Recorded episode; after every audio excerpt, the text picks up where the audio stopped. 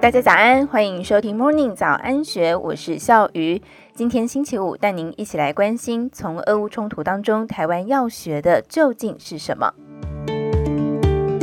俄乌战争依旧焦灼，专制政体的作战策略不如民主政体吗？俄罗斯军队在乌克兰的挫败，或许是军事准备不足所导致。但是，素来有“台湾先生”之称的宽量国际策略长古月涵认为，政治体制的差异也是重要的关键。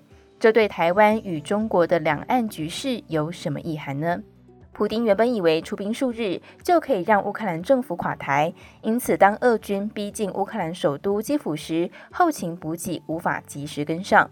普丁还认为，多数乌克兰人要么是欢迎俄军，要么就是畏惧俄军。这是专制政体的第一个败笔，叫做资讯偏误。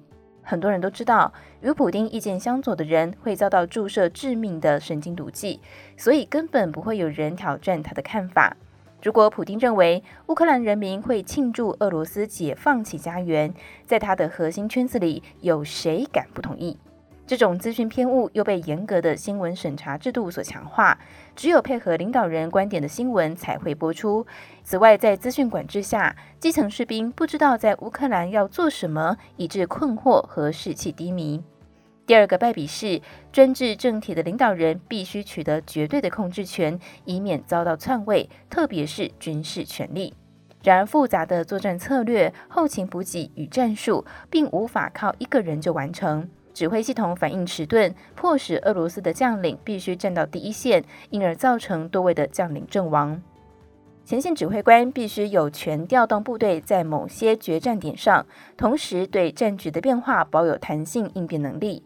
以色列国防军 IDF 以其创新与分散式任务指挥而闻名，战地指挥官拥有广泛的独立指挥权，同时也不断向中央指挥系统回报与协调。灵活的指挥权让以色列在数场跟阿拉伯的战斗当中大获全胜。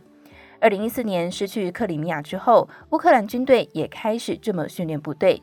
台湾的军方也在调整指挥结构，强调各军种之间的联合行动。一旦发生冲突，给予地区指挥官更大的权力，这是正确的做法，也再次反映民主国家的灵活性。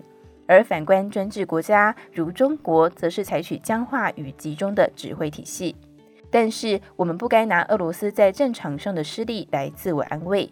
普丁对进攻受挫的反应是全面摧毁城市，无差别的杀害人民。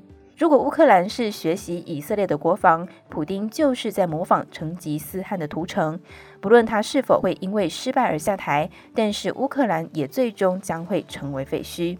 我们从俄乌冲突当中所学到的，不是过度自信或是乐观看待中国可能的军事入侵，而是中国和台湾都要了解，军事冲突将会是彼此的灾难。事实上，现在正是评估双方共同点，寻求化解两岸紧张局势的好时机，千万别重蹈远在东欧的覆辙。